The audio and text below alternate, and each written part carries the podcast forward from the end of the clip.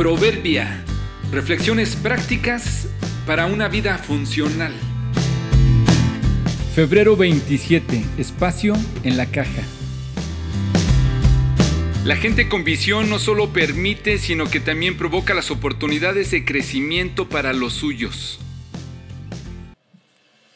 Los espárragos, una increíble plantita que sirve de rico alimento, emparentado con la cebolla y los tulipanes de la familia de las liliáceas.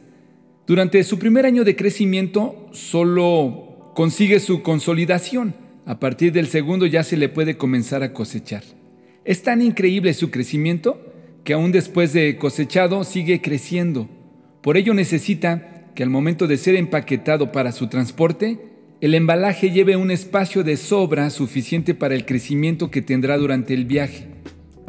De no llevar este espacio extra, el espárrago se estropeará o se curvará en el extremo del crecimiento. El sistema y precaución con que se empacan los espárragos para su viaje puede ser un buen ejemplo de la actitud y los espacios que debemos tener para los que nos rodean. Casarse debería ser sinónimo de desarrollo. En la pareja deberíamos impulsarnos y apoyarnos para seguir creciendo. Los padres tenemos el llamado de impulsar a nuestros hijos no solo permitir que desarrollen sus ideas e intereses positivos, sino que debemos provocarlos. Espacio para el crecimiento, oportunidades para servir, iniciativas para involucrarse. Los líderes están llamados, entre otras cosas, a eso. Motivar a los que vienen, hacer reserva para ellos, enfilarlos para su desarrollo.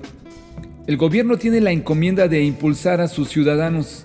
Nadie vive para siempre Necesitamos sustitutos, ocupamos nuevas ideas. Si la pareja, si los padres, los socios, los líderes, el gobierno no proveen suficiente espacio y oportunidades, se generan tarde o temprano frustración y el riesgo de que los suyos sean afectados en sus extremos de crecimiento o que el deseo nato de realización degenere en malformación. ¿Ubicas a tus espárragos? ¿Entiendes a los que vienen tras de ti para ser enviados a la vida y la productividad? No esperes solo a que en algún momento tengan iniciativas, provócalos tú y permite suficiente espacio para que crezcan.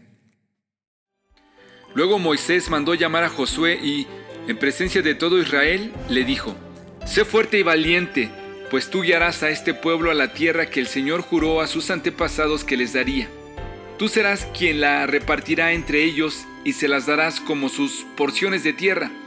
No temas ni te desalientes, porque el propio Señor irá delante de ti. Él estará contigo, no te fallará ni te abandonará. Deuteronomio 31, 7 y 8.